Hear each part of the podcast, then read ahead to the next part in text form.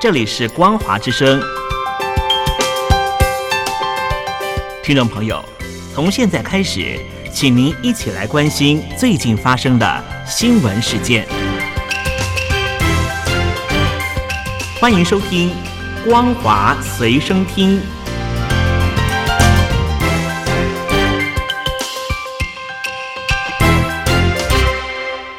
听众朋友，你好，我是嘉玲，欢迎收听《光华随身听》。我们来关心最近发生的新闻。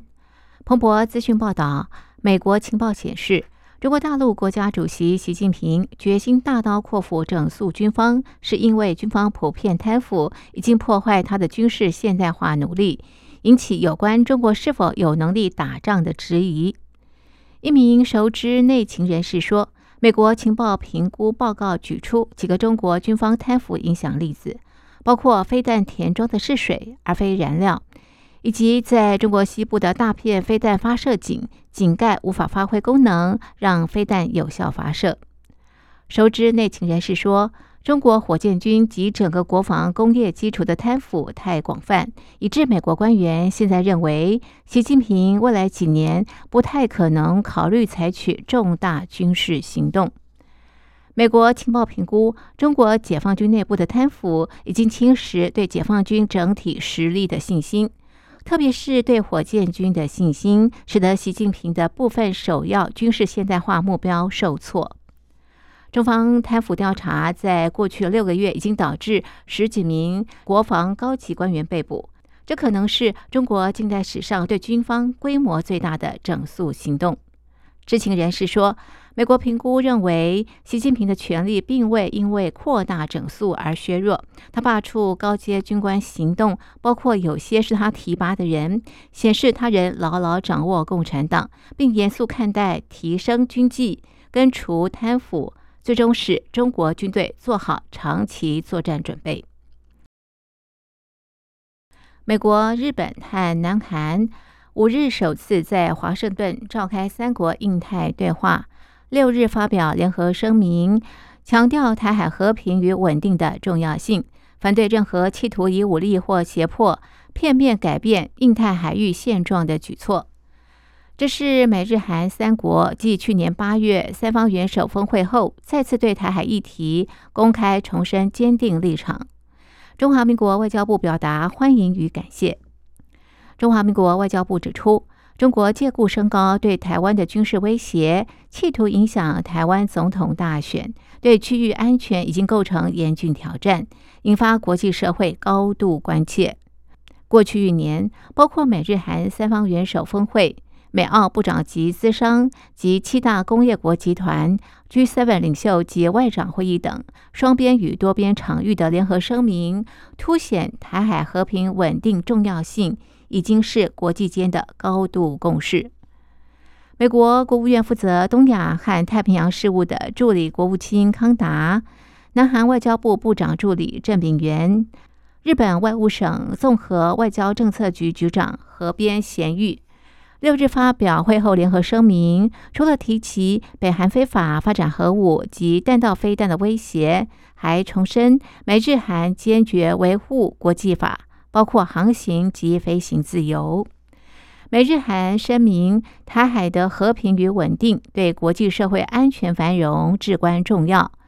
针对中国近期在南海的非法海事主张与升高情势的危险行径。三国重申反对任何企图以武力或胁迫片面改变印太海域现状的举措。会中还讨论各国印太方针和合作机会，重点是与东南亚和太平洋岛国伙伴关系。三国认为，印太三方对话是伙伴关系新篇章，也是加强和更紧密协调美日韩全球政策的重要一步，将每年召开三方化会议。美国国务卿布林肯今日出访中东，是以色列与巴勒斯坦激进组织哈马斯在加萨走廊爆发冲突四个月以来的第四次，进一步敦促区域各国运用自身影响力，确保冲突得到控制，避免永无止境的暴力循环。与此同时，以色列军方六日表示，已经瓦解哈马斯在加萨北部的军事指挥层，作战重心将转往中南部。布林肯六日在伊斯坦堡会见土耳其总统艾多根，催促安卡拉当局利用自身影响力，包括对伊朗的影响力，降低加萨冲突扩大的风险，并希望安卡拉支持冲突终止后的加萨治理计划。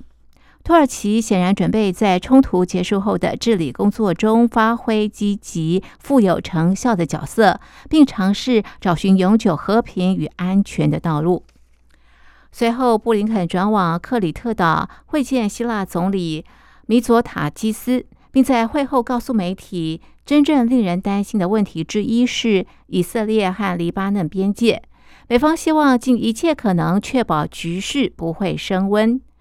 根据报道，自去年十月初以来，与哈马斯结盟的黎巴嫩真主党几乎每天都与以军交火，近期更向以色列发射六十多枚火箭。以军战机六日也袭击黎巴嫩南部目标。哈马斯不久前才指责以色列对黎国首都贝鲁特发动无人机攻击，造成一名哈马斯资深官员死亡。